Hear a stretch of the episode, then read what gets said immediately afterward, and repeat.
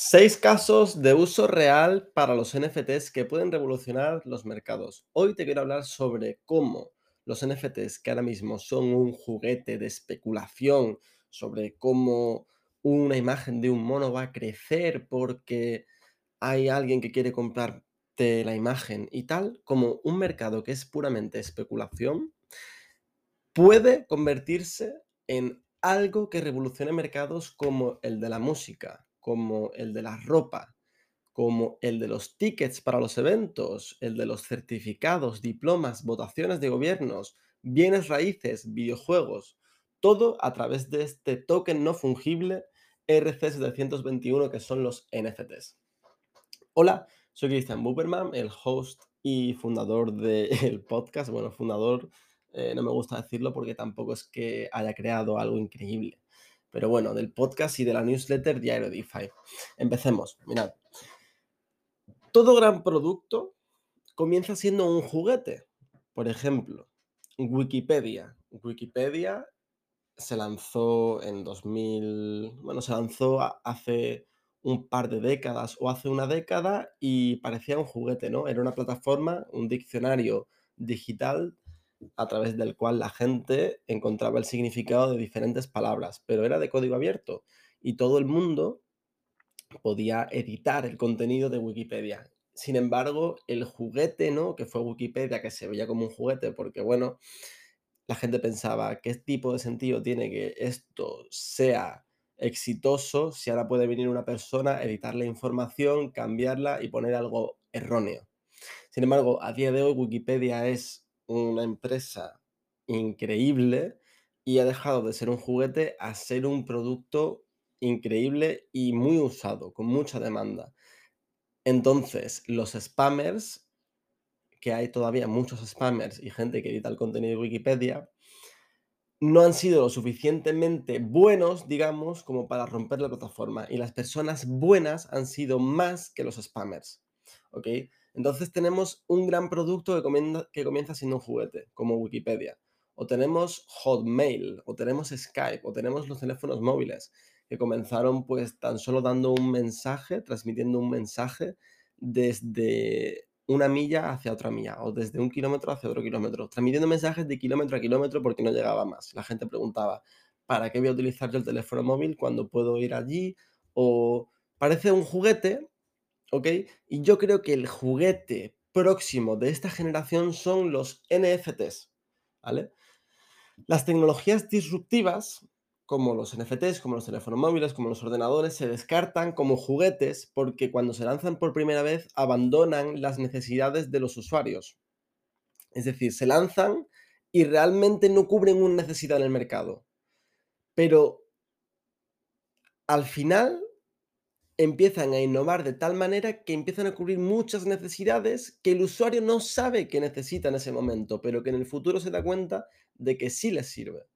Entonces, es un concepto muy interesante este de juguete, de producto disruptor, es como un juguete y cuál es el juguete de esta generación es una buena pregunta. Y por eso me estoy centrando hoy en los NFTs, que es un juguete porque, bueno, ahora mismo se utiliza como una forma de especulación con imágenes en la blockchain sobre si va a subir esta imagen de precio o no, pero que puede tener muchos casos de uso real en el mundo real, en sectores como lo que hemos dicho anteriormente.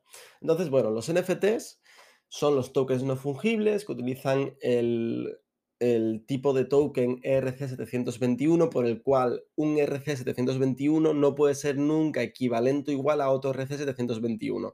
Por tanto, los NFTs crean la propiedad digital en Internet gracias a la blockchain. Y bueno, vamos a hablar de cómo puede afectar o cómo pueden ser incluidos los NFTs en diferentes sectores. Por ejemplo, el sector de los videojuegos. Mirad, la industria de las skins de Fortnite, ¿vale? O de los disfraces de personajes de videojuegos, es una industria que según Yahoo llega a los 50 billones de dólares, o bueno, 50 mil millones. Digo billones porque literalmente me paso el día leyendo noticias y Twitter y tal, todo en inglés y pues billones en inglés es igual a mil millones en español, ¿vale? Pero para que lo sepáis y entendáis la diferencia de por qué lo digo así. Entonces, esta industria, que es literalmente los disfraces que llevan los personajes de videojuegos alcanzan los 50 mil millones de dólares. ¿Sabéis cuánto es el mercado total de los NFTs? 10 mil millones de dólares. Imaginaos si los jugadores de estos videojuegos fueran realmente los dueños de estos disfraces digitales o de estas skins del Fortnite con los NFTs. Sería la hostia. ¿Por qué? Porque tendría muchos beneficios, como por ejemplo la interoperabilidad.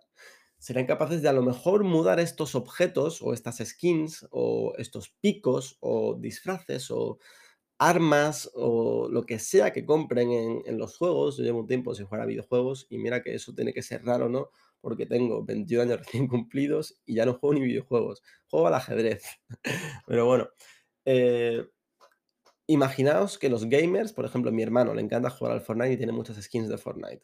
Pues sea capaz de utilizar esas skins que ha comprado en el Fortnite a eh, utilizarlas para otros juegos. Interoperabilidad. O propiedad. Por ejemplo, no depender del bienestar de la empresa. Fortnite, ¿no? Mi hermano se ha gastado muchísimo dinero en skin de Fortnite. Yo, de hecho, le regaño porque digo, no entiendo cómo te puede gustar tener una skin que simplemente cambia el disfraz de tu personaje y la gente lo ve cuando está jugando. O un baile, digo, no, no lo entiendo. ¿Cómo te puedes gastar mucho dinero en eso? No le veo el sentido. ¿Vale? Pero ahora imaginados que Fortnite, la empresa, quiebra y ahora todo el dinero que se ha gastado mi hermano en esas skins de Fortnite, bailes, emoticonos, etcétera, se va a la basura. Entonces, la propiedad digital a través de los NFTs con estas skins sería bueno, ya que no dependería del bienestar de la empresa el ser el poseedor de esta, mm, de esta propiedad digital, digamos. Y luego la transparencia. Imaginaos, Fortnite saca, hace poco vi que sacaban una skin con MrBeast. MrBeast es un personaje principal de nuestra generación porque, bueno, es el, es el mayor canal de YouTube eh, del mundo ahora mismo, la persona que más suscriptores ha conseguido en casi todas las redes sociales, es, un boom.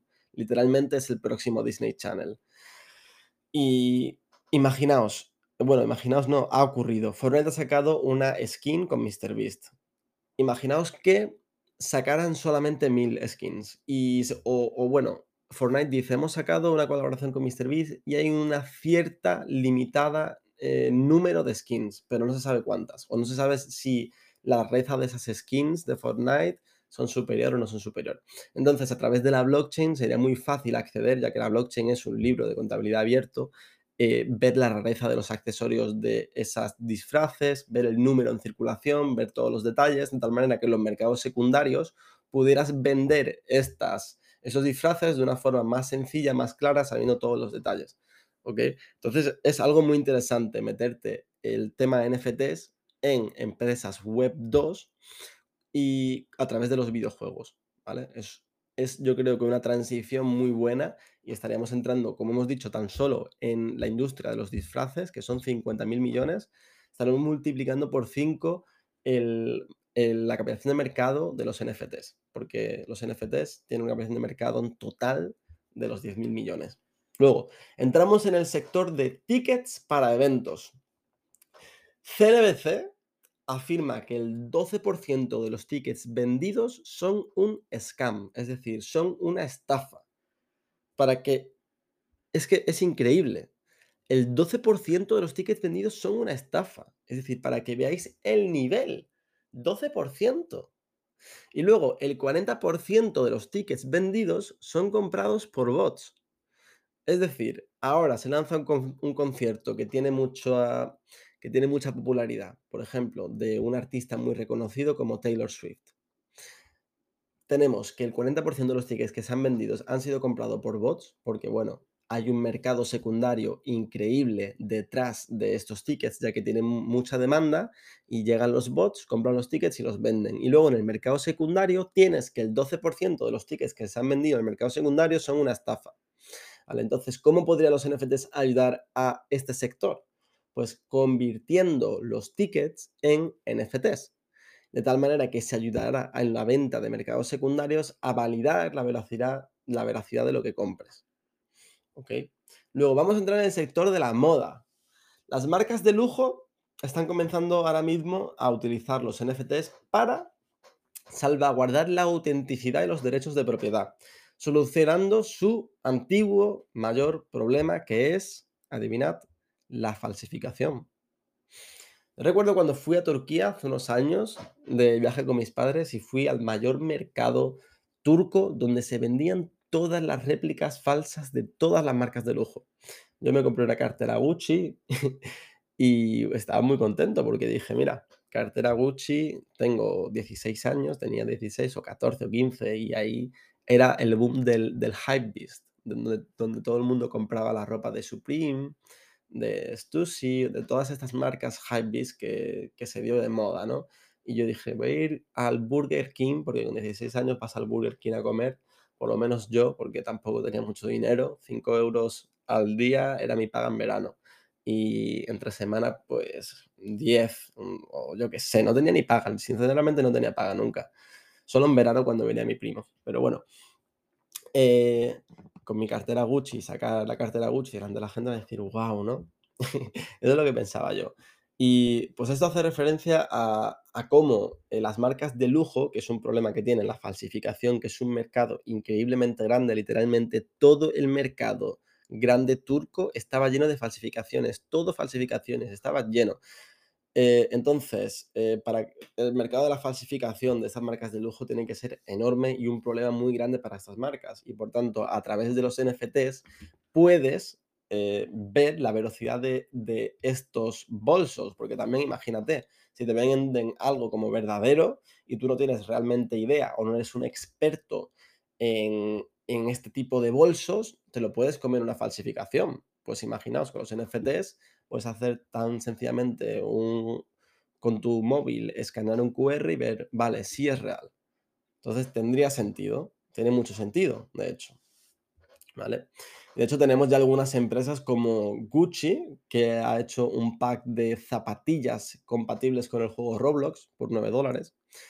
Eh, eso es, eh, estos son ejemplos de, de empresas Web 2 o bueno, empresas de moda que están adentrándose en, el Web 3, en los NFTs. Tenemos Louis Vuitton que ha colaborado con Beeple, el mayor artista eh, de NFTs del mundo, cuando vendió los 69 millones de dólares en muchas imágenes. Tenemos RTFKT que ha vendido cientos de millones en ropa digital, zapatillas y creo que ha sido comprado por Nike ahora mismo. Es decir, una marca que se lanzó creo que este año o el año pasado y, y ya ha generado una cantidad de dinero tremenda. Luego tenemos la música. La música es un sector el cual tiene a muchas empresas intermediarias, que son los, los records, como sería en inglés, como Sony Entertainment Music o todas estas empresas de música que, eh, que no, ¿cómo se dice? Que firman artistas para darles como dinero para que los artistas crezcan, pero también se quedan con una gran parte del dinero que tienen los artistas, que, consiguen los artistas. Entonces, la, tokenización de las canciones, de los álbumes y de todo lo que hace un artista sería una buena forma de quitar el intermediario como estas empresas que realmente no aportan nada de valor real, ya que el artista al fin y al cabo genera música para su audiencia. Y tendría que ser una relación uno a uno, artista-audiencia. ¿Qué tiene que ver detrás una empresa que... Entonces sería una forma de quitar intermediarios, ¿vale? Y una forma de crear eh, a partir de una audiencia una comunidad en sí, que no sea solo una audiencia, sino que fuera una comunidad. Luego tenemos los certificados oficiales, diplomas. Dile adiós a todos los papeles oficiales, dile adiós a las licencias, a los carnets, a los diplomas, a los pasaportes, a los DNIs, a tener que llevar todo eso en tu cartera. Imaginaos tener en tu móvil una cartera donde tienes todos los NFTs de tus licencias, carnet, diploma, pasaporte, DNI. O eso se me está ocurriendo ahora mismo. Imaginaos ir a la discoteca y que, que cuando te pidan el DNI no tenga que sacar la cartera y sacar el DNI. O se pida a través de los tickets para eventos que hemos dicho antes, es decir, te pidan tu ticket y para que tú puedas comprar un ticket tu billetera tenga que tener un DNI que esté validado, que tenga más de 18 años. De esta forma ya estarías entrando en dos mercados con los tickets para eventos. En que no haya scams, que el 12% de los tickets son scams, y en los certificados digitales en forma de NFT. Hostia, eso es, interesante, eso, ¿eh? Imaginaos, ir a la discoteca dentro de un par de años y que en vez de que os pidan el DNI, os digan, no, eh, enséñame tu ticket. Y, ya así ni siquiera piden el DNI. Sería un proceso interesante, ¿no? Quitas un, proceso más. Eficiencia en tiempo. Tiene sentido. Vale. Eh, entonces, en el futuro seguramente los documentos personales serán almacenados en tu billetera como NFTs, aumentando la seguridad, prevención de fraude y haciendo más fácil estos procesos de verificación, como la discoteca. Luego tenemos el sector de los bienes raíces, la tokenización inmobiliaria. ¿ok? Este sector es un sector que me gusta mucho porque es una forma de facilitar invertir en el sector inmobiliario a los que tienen menos euros. Es decir, yo, por ejemplo, cuando empecé a invertir, eh, me gustaba mucho el sector inmobiliario y pensaba, me quiero, me gustaría comprar una casa, reformarla, eh, alquilarla, venderla, generar ingresos pasivos. Sin embargo, literalmente es imposible si tienes mil euros en, el banco, que es lo que tenía yo. Entonces dije, joder, mm, qué putada porque ahora voy a tener que esperar un par de años hasta conseguir pasta para comprarme la casa y hacer lo que quiero de, ingresos pasivos y tal. Imaginaos que con mil euros en el banco puedas decir con 18 años, voy a meter 100 euros en el sector inmobiliario. Esto antes era literalmente imposible, pero ahora con la, con la tokenización inmobiliaria se puede. ¿Por qué? Porque comprarías una pequeña parte de un NFT que representa una casa. Y esto es posible ya que se facilita toda la parte legal y de papeleo que da muchos dolores de cabeza si lo hiciera sin la tokenización de esta casa. Es decir, si tú ahora mismo dijeras, voy a comprar un hotel que hay aquí abandonado al lado de mi casa entre 200 personas, porque no tengo el millón o los dos millones que hacen falta para comprarlo. Y si lo compro entre 100 200 personas, puedo convertir ese hotel en una residencia para esas 100, 200 personas y que salga muy barato, 100.000 por cabeza.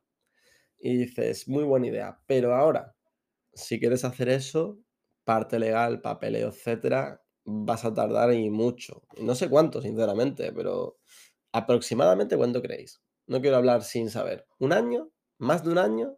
Comprar entre 200 personas todos los papeles que se tienen que firmar, etcétera, tiene que ser una locura. Pues con la tokenización inmobiliaria te quitas toda esa parte. No me refiero a que te la quites todo por completo, porque seguramente haya que hacer mucha parte legal y sea muy difícil. Yo este es un sector del que, del que me quiero enterar más y quiero entrar, sinceramente. Quiero empezar a crear valor real y empresas y creo que la tokenización inmobiliaria es algo que tiene mucho sentido y podría ser un, un proyecto para 2023. Así que me quiero enterar bien, me quiero enterar bien. Y pues bueno, volviendo a los inicios, y a los juguetes, ¿qué pensáis? ¿Son los NFTs un juguete? ¿Un juguete disruptivo como Wikipedia? O, claro, porque no significa que cada producto que parezca un juguete, ¿no? Tenga que ser la próxima gran cosa, ¿no? Entonces, yo creo que para distinguir qué juguetes son los juguetes disruptivos que tendrán gran importancia en el futuro, tendremos que mirar bien el producto, tendremos que mirar bien los procesos, tenemos que mirar bien la capacidad de adaptación a los mercados de este juguete, de este producto, qué hace, qué revoluciona, qué, por qué es disruptivo. Y pues yo creo que los NFTs tienen mucho potencial por todo lo que he dicho anteriormente. Así que ya está. Hasta aquí el podcast de hoy. Espero que os haya gustado. Y el tema de los juguetes ha sido inspirado por una lectura sobre el libro de El dilema de los innovadores de Clay Christensen, un libro muy interesante. Yo me he leído un, artículo resumen del libro, pero me ha parecido algo muy, muy, muy, muy interesante y de aquí me ha surgido el pensar qué juguete podría ser el gran juguete disruptivo de esta generación y he llegado a esta conclusión y he hecho este podcast. Así que gracias Clay Christensen por haber hecho un libro muy bueno y si os gusta el podcast, por favor, eh, dadle un like o ponedme una review en Spotify o en Apple Podcast o en la plataforma en la que me estáis escuchando. Y quiero que sepáis que voy a empezar a hacer más podcasts porque llevo un tiempo sin hacerlo y es porque el formato lo estaba haciendo mal. Estaba haciendo podcasts de, de hablar de un concepto en concreto, sin entrar mucho en detalle o sin hablar mucho. Y lo estaba haciendo un poco vacío el podcast. Y creo que meter un poco de mi vida en el podcast, de lo que quiero hacer, de lo que he hecho, de mi historia, de mi pasado, es una buena forma de, de, de hablar con alguien, porque realmente el ser un emprendedor, sinceramente, ser un emprendedor es un camino que es muy solitario y el hecho de hablar aunque sea con una pantalla, pero saber que hay gente que me escucha porque le gusta lo que hablo, es algo que me mola. Y ya está. Y ahora tengo como objetivo eh, invitar a gente al podcast, pero gente que sea interesante, muy interesante. De hecho, ahora mismo estoy eh, creando un poco de contenido así en LinkedIn, porque he visto que es una red social que mola mucho, porque hay contenido muy bueno, en plan, contenido y personas que están haciendo empresas súper interesantes. Y tengo aquí como seis pestañas abiertas de CEOs que quiero contactar del ecosistema cripto. Eh, por ejemplo, uno de, de Oratrex, José Blasco, que tiene una empresa de tickets NFTs para eventos. Y he dicho, pues tengo que contactarle y a ver si podemos hacer un podcast y nos cuenta un poco más sobre su empresa. Y quiero traer a gente así, gente que tiene empresas muy buenas relacionadas con cripto o con otras cosas para aprender de ellos. Así que bueno, a ver si soy capaz de, conseguir que, que vengan al podcast y a ver si soy capaz de aportar valor a las personas que me escuchan. Nos vemos en el siguiente podcast. Hasta luego.